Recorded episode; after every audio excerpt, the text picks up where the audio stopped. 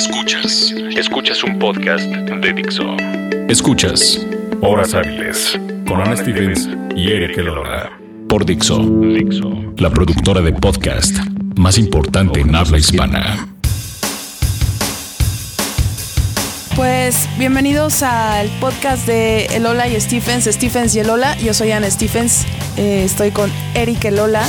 Los dos estamos enfermos, así que si de repente escuchan un gargajo, una flema o un moco escurrir por los micrófonos de Dixo que nos reciben cada semana para grabar este podcast, ofrecemos de antemano una disculpa. Llevamos como tres semanas enfermos. Así es. No sabemos si tiene que ver con la presión del trabajo, la presión de los temas, o esto es una catarsis de alguna especie de presión que existe alrededor de los estreses diarios. Eh, hace unos días en mi terapia eh, le, pre- le preguntaba a mi terapeuta si era cierto eso de que las enfermedades en ocasiones son causadas por la mente. Me decía, la mente es poderosísima. Poderosísima. La Claro mente es sí. poderosísima, pero ella no creía en que tal cual las enfermedades fueran causadas por la mente, ¿no? Sino para que existen los bichos, las bacterias y demás. Dicen que las personas que se enferman de gripa o de garganta es porque tienen cosas atoradas que no han podido decir. Erika Lola está enfermo de la gripa y de la garganta. ¿Y tú de qué? Yo estoy enferma de la garganta. Nada más y de la tos. Pues sí, o sea, de la garganta, es lo Sí, mismo. Exacto. Ajá. Estoy boludeando. Tengo unas flemas atoradas. Entonces, si, si, si nos apoyamos en esa teoría de que la mente es poderosísima y que eh, es cierto eso de que en ocasiones las enfermedades son causadas justo por el estrés, como decías al principio de este podcast, o por cosas que no hemos podido decir, las vamos a decir ahorita. Vamos a comentar un par de cosas que, que ha sido motivo de, pues de mucha participación de redes sociales, de otros medios y de la actualidad de otro medio también. De la actualidad de la radio juvenil en nuestro país, creo yo, de las alternativas que tienen los jóvenes para poder escuchar y hacer eh, de los medios algo propio. Exacto, creo que es algo que tú has de alguna u otra forma defendido desde que te escucho en radio Sí. o desde que te escucho con un discurso libre, con una forma abierta de expresarse, mucho en ese sentido, de cuáles son los proyectos, cuáles son los micrófonos o canales para poder decir algo de una manera distinta y proponer de una manera distinta. Así es. eh, desafortunadamente en México, como ha ocurrido históricamente en, los últimas, en la- las últimas dos décadas, pues la radio juvenil en nuestro país ha dado paso a intereses comerciales más importantes que tienen que ver con radios que se convierten en noticieros o con radios que se convierten en un eh, enfoque musical que realmente genera dinero para las grandes radiodifusoras, dejando de lado justo la inversión en la radio pública tal vez o la inversión en la radio comunitaria o el apoyo a temas que tengan que ver con la inquietud que pues la gente, los jóvenes sobre todo tienen ahora, ¿no? A pesar de que muchas personas de- dicen y creen que ya nadie escucha radio, yo creo que en nuestro país todavía tenemos esa cultura de escuchar la radio y que más allá de que tengamos las alternativas de poder escuchar música o poder escuchar ciertos contenidos a través de medios digitales que por supuesto también son muy buenos y muy válidos porque te dan otro enfoque, la radio siempre va a seguir siendo un medio eh, que en lo personal creo es bastante mágico y bastante peculiar porque las personas creen que es muy fácil hacer radio y no lo es. Entonces, pues hablemos del tema. Sí, nosotros somos dos personas que mm, ya empezó el momento en el que la, la mente y- y, y se conecta con el espíritu y la liberación de todo esto. Decía que nosotros somos personas que hemos, hemos hecho radio tú durante más años que yo, pero al final de cuentas es, es un medio que nos ha enamorado y por eso hemos estado haciendo radio con una propuesta muy personal, con una pasión también que ha emergido desde hace, o no, no, no precisamente por intereses comerciales que mencionabas, simplemente por el hecho de contribuir a un discurso distinto, un discurso abierto y estos canales que confiamos no tienen un ápice de censura que es lo que nos ha gustado y por eso también estamos en Dixo y estamos aquí agradecidos por tener estos micrófonos. Pero entrando al tema, Como dices, hemos tenido la fortuna de participar en medios, eh, sobre todo radiofónicos, en los que no ha habido una, eh, una censura, sino siempre ha habido libertad de expresión. Siempre confiando en que si estás detrás de un micrófono, sabes tu responsabilidad como locutor y no vas a dañar a terceras personas. Ahí, se va, ahí está todo el hecho de que en la radio en las que hemos en las radios que hemos participado nos han dado libertad de expresión y libertad de tema y libertad de opinar lo que nosotros creamos conveniente y ser también al mismo tiempo una, una voz para las personas que no están de acuerdo con nuestra opinión, ¿no? Voltear los micrófonos hacia los radioescuchas creo que es una cosa que, que se pierde cada vez más y que muy pocas radiodifusoras están teniendo actualmente en nuestro país. Eso, y por una parte también creo o añadiría el tema de los ciclos, ¿no? Todo es cíclico. Hemos visto como algunos switches son bajados por intereses de radiodifusoras y de proyectos radiofónicos que todo el mundo recuerda, ¿no? En el caso de un radioactivo, por ejemplo, que es uno de los, de los ejemplos más vivaces y más eh, sobre la mesa que tenemos, en el caso de los cambios y en el caso de las administraciones, siempre vendrán acompañados de nuevas directrices y de nuevas formas de tomar decisiones. Eso sabemos que sucede no solamente en un medio de comunicación, sino en una empresa, en un equipo de fútbol, en todos lados. En cualquier trabajo. En cualquier trabajo va a venir un cambio y ese cambio va a suponer la llegada de nuevos preceptos, de nuevos objetivos, de nuevas metas, de nuevas visiones y demás. ¿Y qué es lo que hemos tenido últimamente como muy presentes? en un medio, ¿qué decías? Radio juvenil. Exacto, radio pública. Radio pública. Sí, justo, o sea, con los cambios vienen así, por supuesto, nuevos talentos, pero también la forma en la que se dan los cambios es lo criticable, ¿no? Creo que ahí está la, el, centro de todo esto. Los cambios y los ciclos se tienen que sobreentender, o no, más que sobreentender, se tienen que de alguna forma abrazar, porque es como las cosas van circulando y como... Eh, hay depuraciones naturales para que lleguen nuevos talentos y nuevas personas para hablar y ocupar esos espacios. También hay que tomar en cuenta los caracteres eh, o perfiles formativos de donde estás o qué significa el medio en el que estás. A lo mejor es un, un, semillero, a lo mejor es una cantera, pero a lo mejor ya es el punto para ser un referente, para ser un líder de opinión, para generar un impacto no solamente nacional, sino en, otro, en otros volúmenes siento que hay que entender siempre las vitrinas en las que estás hablando y en las que te estás moviendo. Y cuánto tiempo te da eso y cuánto tiempo tú le das a ese proyecto también. ¿Y hasta cuánto tiempo puedes permanecer ahí? Eso es importante. No, es muy difícil que nos demos cuenta cuando estamos tan apasionados de nuestro trabajo, de lo que realmente nos gusta hacer, hasta qué momento es momento de bajarse de ese barco, de decir hasta aquí llegué yo, hasta aquí llegó mi contribución, porque también aparte de que llegan nuevos talentos, eh, pues es momento ya también de hacer otras cosas. Sí. ¿No? Otras cosas o lo mismo, pero a lo mejor en otros, en otros canales. Exactamente. Porque esa sería parte de tu reinvención como periodista, comunicador, locutor y demás. A lo mejor ya se te agotó el tiempo en este punto y tienes que mudarte al que sigue. ¿Por qué? Porque a lo mejor has construido un proyecto muy exitoso. Y creo que es lo que pasó en el caso, por ejemplo, de Triste Turno. Son, para mí, dos grandes talentos dos, dos grandes y admirables talentos desde que yo era radio escucha de Ibero por el triste turno hasta que tuve la oportunidad de compartir micrófonos con ellos y demás, siempre me pareció algo muy, muy atractivo.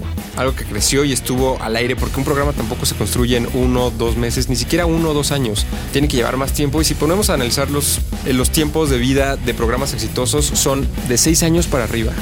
Por lo menos en el proyecto en el que yo he estado más cercano que es Ibero la forma de despedirse y la forma de tener cambios y la forma en que suceden las cosas es un punto y aparte. Pero para mí sí es admirable lo que ellos construyeron con ese programa, lo que significa ese proyecto. Y no quiero entrar mucho en las formas y en lo que significa el cambio y cómo le pegó para la salida, porque creo también que ellos ya tienen un éxito construido, ya tienen un fanbase demasiado grande. Creo que ya estaban rebasando lo que significaba el micrófono de Ibero 90.9. Así es. Yo creo que ya lo estaban rebasando. Ya. ¿Por qué? Porque ya tenían. Ya eran algo. Ya, estaban algo muy sólido.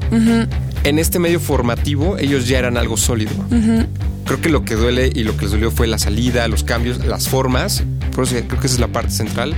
Y a partir de eso. Eh, pues lo que hemos estado leyendo en redes sociales, ya lo han retomado medios nacionales, no solamente publicaciones eh, digitales, pero también otros medios impresos y demás. Entonces, creo que por ahí va, la cuestión. Y cada quien tendrá su postura, ¿no? Sí, y, principalmente. y pues el trice turno, sean los micrófonos de 99, sean cualquier otro medio, lo van a hacer bien. Ellos sí, ¿no? O ellos sea, no es, eso. no es el medio, como decían varios tweets que llegaron en los últimos días, no es el medio, sino más bien son los locutores y el talento que tiene cada uno de ellos. Y ellos lo han sabido hacer bastante bien. Yo también comparto mucho la opinión de Eric en que son muy talentosos y con ellos yo también aprendí mucho. Creo que iniciamos casi al mismo tiempo Corno y yo estando en 99. Eh, un poco después se integró Leonardo Arriaga y también fue, hicimos clic los tres mucho y se habló incluso un par de años en que yo me entregara al Triste Turno, pero pues más allá de eso, pues sí, eh, la marca Triste Turno ya era demasiado grande. Ya ahorita es demasiado grande y ahorita donde se pare es un. Es algo con. Y esta es la palabra clave, creo que alrededor del turno, con personalidad. Sí. Ya tiene una personalidad tan fuerte y ya lo, lo han logrado que donde sea van a tener ese éxito, porque ya la personalidad está construida, el programa ya camina por sí solo. Entonces, lo que venga para ellos será, estoy convencido, un éxito que forjaron entre este turno y creo que en, en tu caso también, al igual que ellos, y como decías, en términos de tiempo y echando para atrás la llegada o su llegada y su participación en 99, ustedes son parte de esa generación que crecieron 99. Yo llegué a un medio que yo tras cuatro años de participar ahí, que ya tenía cierta, cierto prestigio a partir de gente como tú, de Leo, de Corno, de Baxter, este, Tizano, el propio Enrique Beas y demás. Ustedes son la generación que crecieron la estación, o sea, ese talento que yo reconozco como los grandes motores de un proyecto, de un proyecto exitoso. Creo que en este momento se da un cambio de reinvención a partir de la gente nueva que le va a tocar llevarlo hacia donde quiera que sea el nuevo rumbo. Y eso va a ser lo interesante. Creo que ahí está, estamos parados en ese punto transitorio, creo. Exacto. Para mí ese es el entendimiento como del escenario general. Yo reconozco su generación como... Yo me enamoré de esa estación de radio por lo que hacían ustedes. Gracias. Ahí estuvo querida Stephens. Estoy aplicando en la isla. Exacto. Sí, entonces fue, para mí fue mucho eso, ¿no? Y, y yo creo que si lo que sigue a continuación, pues se ve como cada cambio se ve difícil, ¿no? Y se ve como... Y a muchos les va a gustar y a otros tantos no. No nos tiene que También. gustar a todos, ¿no? Eh, Totalmente. pero es pues, justo es momento de que tenga un rumbo diferente y que las voces sean diferentes. Y que ve- y veamos hacia dónde llevan los nuevos talentos esta, esta, frecuencia, esta frecuencia, esta nueva frecuencia, ¿no? Yo estaré ahí. am, todavía me lo decían la semana pasada. Tú eres parte de una nueva generación hasta cierto punto, ¿no? Porque yo al aire ahí llevo un par de años. Y pues con todo lo que está sucediendo también me cuestiono a mí mismo, cuestiono qué es lo que está pasando. Y al final de cuentas eh, yo sigo ahí y lo que decía yo al aire era, voy a estar el tiempo que tenga que estar y escucharé y pondré la música que tenga que poner, porque al final, y entendamos también eso, tú, Triste Turno, Resplandor y todos los que hemos pasado por esos micrófonos ha sido por, pues, por pura pasión de la radio. Entonces, y por lo que el radio escucha te puede retroalimentar y dar y lo que significa para él que lo estés acompañando, porque creo que así empezabas también, con la validez que tiene la radio y por qué la gente la sigue escuchando y entrevistando a distintos personajes de otros grupos radiofónicos que decían, eh, la radio es compañía. Y a mí me tardó como tiempo decir, ¿por qué una respuesta tan, tan ligera que yo sentía, no? Pero no es ligera. Y no es ligera. De pronto, métete en el coche o en un espacio en el que tienes un radio, no lo prendas. En el momento en el que tienes ya la conexión con el locutor o con la música o con esa compañía, cambia completamente Tu entorno. tu entorno, completamente. Entonces creo que es lo, lo malentendí como ligero y ya después es algo muy fuerte, Sí. Y con mucha responsabilidad, mucha. como decíamos. Sí, sí, sí. Mucha responsabilidad. Yo estaré el tiempo que tenga que estar. Pues, al- me invitas a trabajar ahí contigo. Hola, reactor. Sí, un poco. Hola, reactor AM. Martes y jueves con Stevens. Vamos a hacer una pausa, ¿no? ¿Qué ponemos?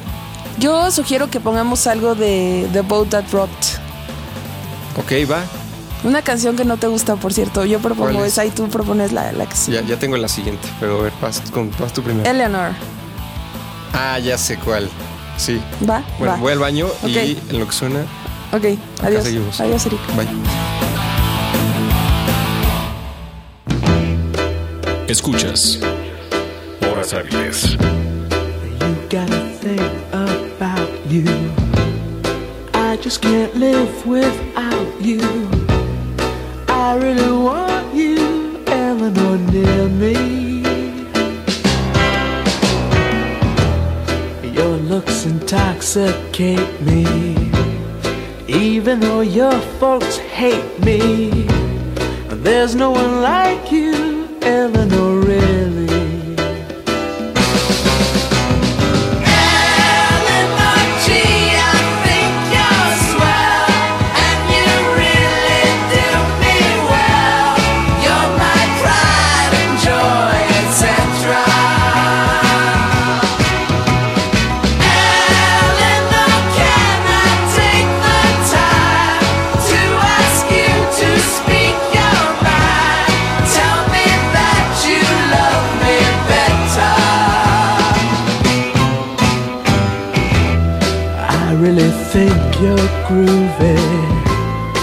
Let's go out to a movie. What do you say now, Eleanor? Can we? They'll turn the lights way down low. And maybe we won't watch the show. I think I love you,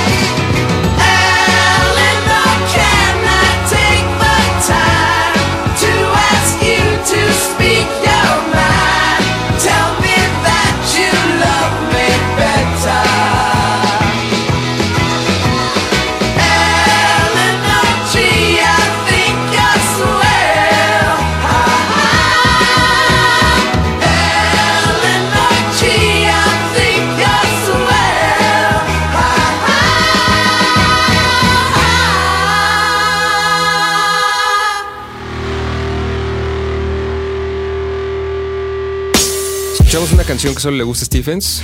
claro que no. La canción se llama Eleanor y es de. ¿Por qué no te gusta esa canción?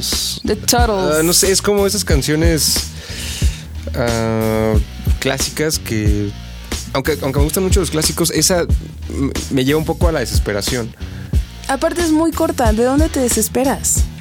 Es Mm. una canción muy corta. Pues sí, pero no, no, No, no. tienes nada de paciencia ya, ¿verdad? No. Eso pasa cuando trabajas con millennials. Un 9 a 6 con millennials. No, oye, pues ya hablamos de, de la radio, de los ciclos, etcétera. En mi caso, desde que salí de, de 99, muchos medios se han acercado a preguntarme, y muchas personas también del medio, no nada más de medios en general, a preguntarme qué es lo que está pasando en 99.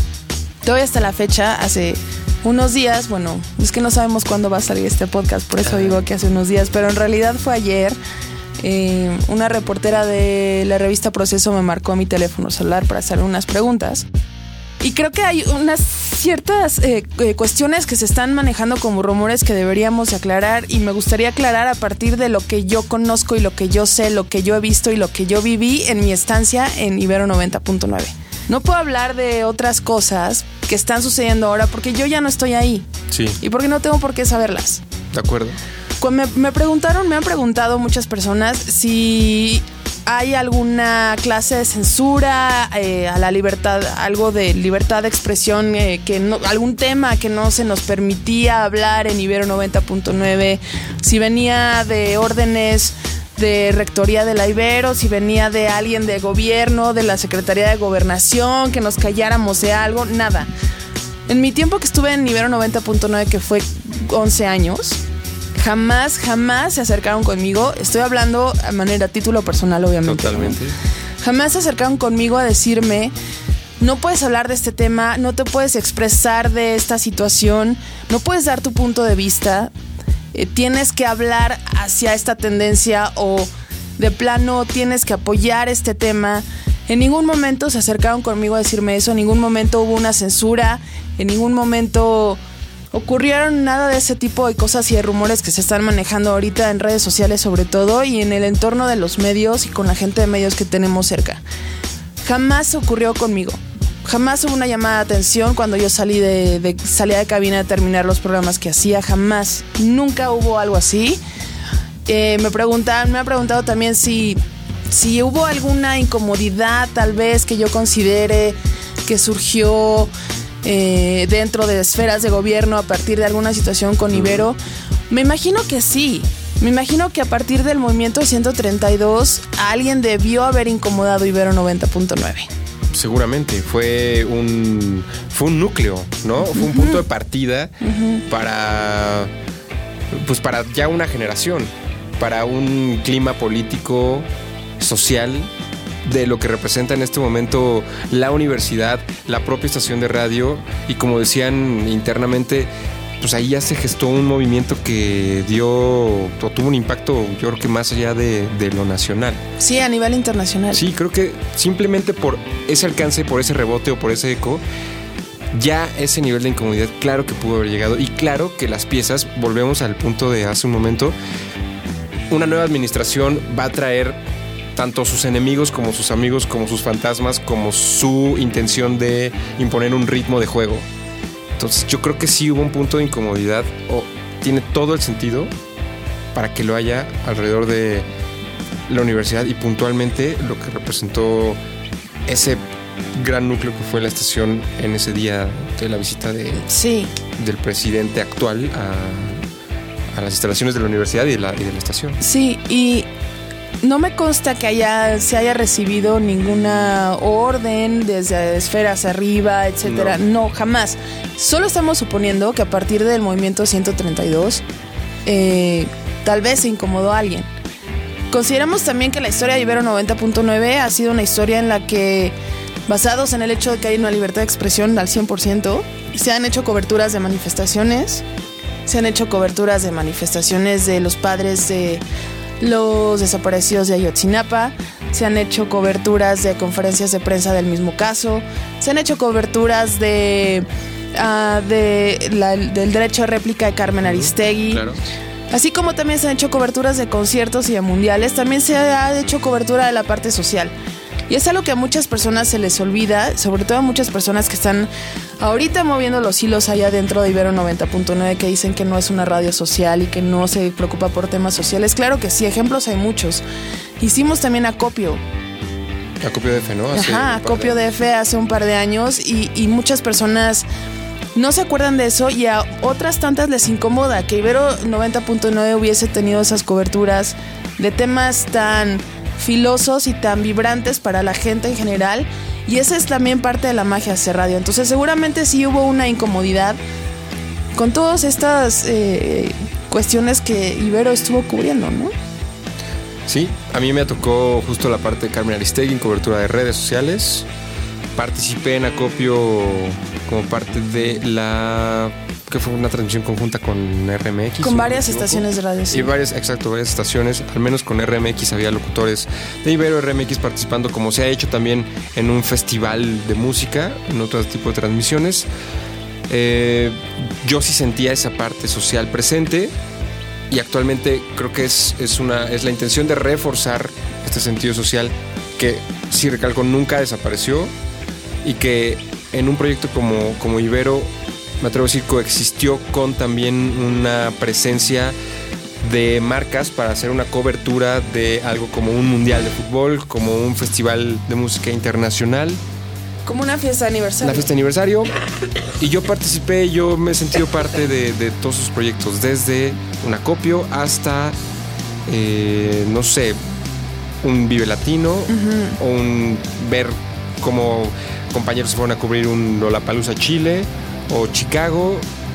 Entonces creo que sí hubo, hasta cierto punto yo no puedo, no puedo decir que no hubo esa parte social con la parte también de apoyo a patrocinadores Y musical, la parte y musical. Y eso también creo que le ha dado a la estación un punto de crecimiento importante y de visibilidad que en algún momento pudo haberle causado una incomodidad que decíamos a alguien, pero creo que era parte de su crecimiento. Sí. de decir siempre la apuesta por una no censura Y eso es algo que creo que hasta este punto la estación de radio ha mantenido, ¿no? Como parte de su discurso. Sí. Como parte de algo que ya lo ha llevado a niveles internacionales. Por lo menos comparado con las estaciones del país, un privilegio haber sido parte de todo ese tipo de coberturas. Exacto. Yo digo lo mismo. Sí. Un privilegio.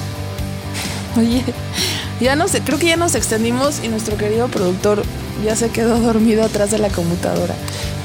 Pero Para cerrar, ¿qué? para cerrar, nada más mencionar que aplaudo mucho y admiro mucho la decisión del resplandor, de mis compas del resplandor. Sé que no fue, sé que no fue una decisión fácil. Eh, sé que me imagino que fue algo que se estuvo platicando muchísimo, muchísimo. Y es admirable que hayan tomado esa decisión. También partiendo del punto que ellos mismos dijeron en su despedida que nuevos talentos van a llegar y que así tienen que ser las cosas, ¿no?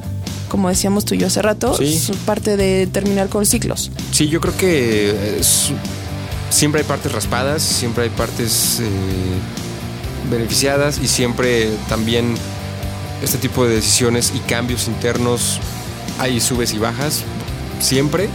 Yo lo que tengo que decir es, yo estando dentro, yo siendo parte de, la estación de radio, admiro el trabajo que hicieron Resplandor por casi tres años, Triste Turno por más de seis años, seis años y medio, algo así, de haber pues crecido la estación y crecido con la estación.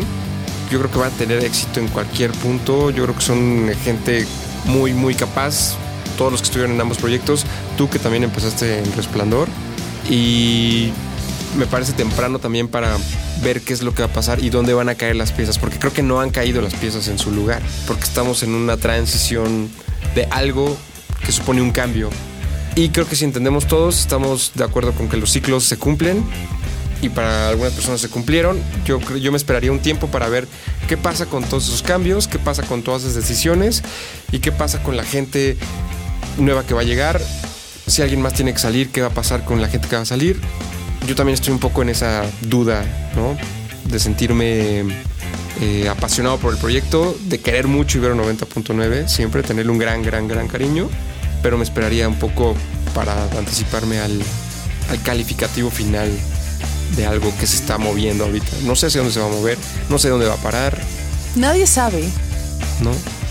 O sea, creo que sería... eh, Sería muy arriesgado decir que va a ir para un lado o para otro porque en realidad nadie sabe. Nadie en absoluta. no, creo que hemos caído y de pronto a todos nos ha pasado estando ahí dentro sintiendo este tiempo de incertidumbre. Es una incertidumbre que ha estado ahí presente durante poco más de un año.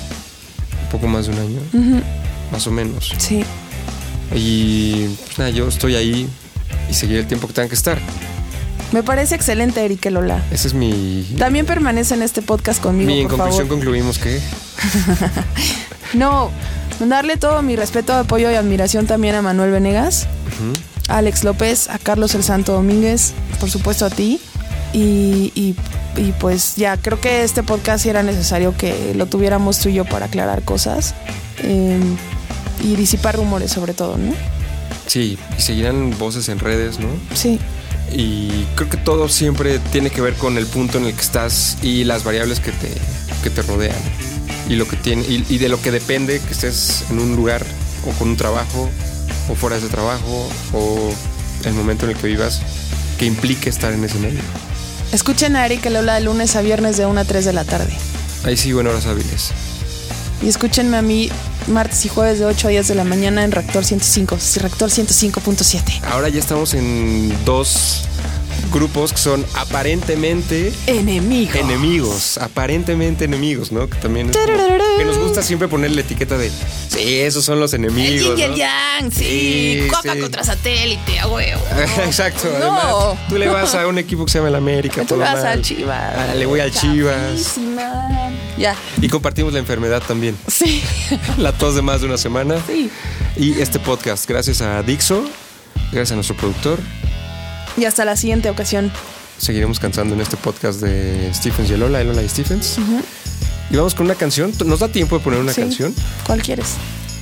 Contaba hace poco que cuando fui contratado, que tiene poquito más de un año apenas en Ibero 90.9 acompañé al Triste Tour en una transmisión del concierto de Wolf Mother en, en el José Cuervo. Y eh, platicaron ahí con Andrew Stockdale, frontman de la banda. Y él, además de ser muy fan de John Lennon y los Beatles, The Beatles. Fan Sí, de fan Beatles. Beatles. eh, eso me, dejó- me quedó muy, muy buen sabor de boca. Me gustó su presentación, además que son increíbles para tocar en vivo. Entonces, pongamos esto que se llama Woman Gracias. de Wolf Mother. Lo dices por Wolf Mother, ¿verdad? Cállate. güey. Y nos escuchamos la próxima. Adiós. Adiós y buen inicio de otoño. Hoy empieza el otoño.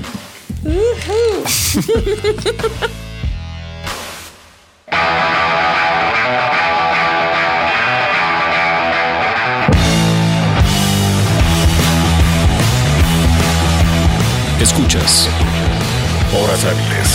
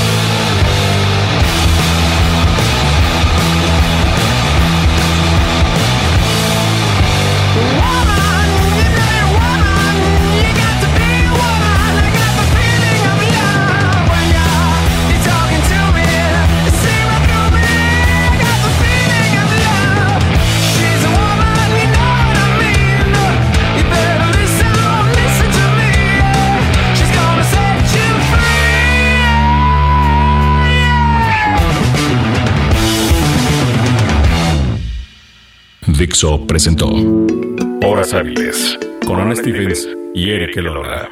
El diseño de audio de esta producción estuvo a cargo de Aldo Ruiz.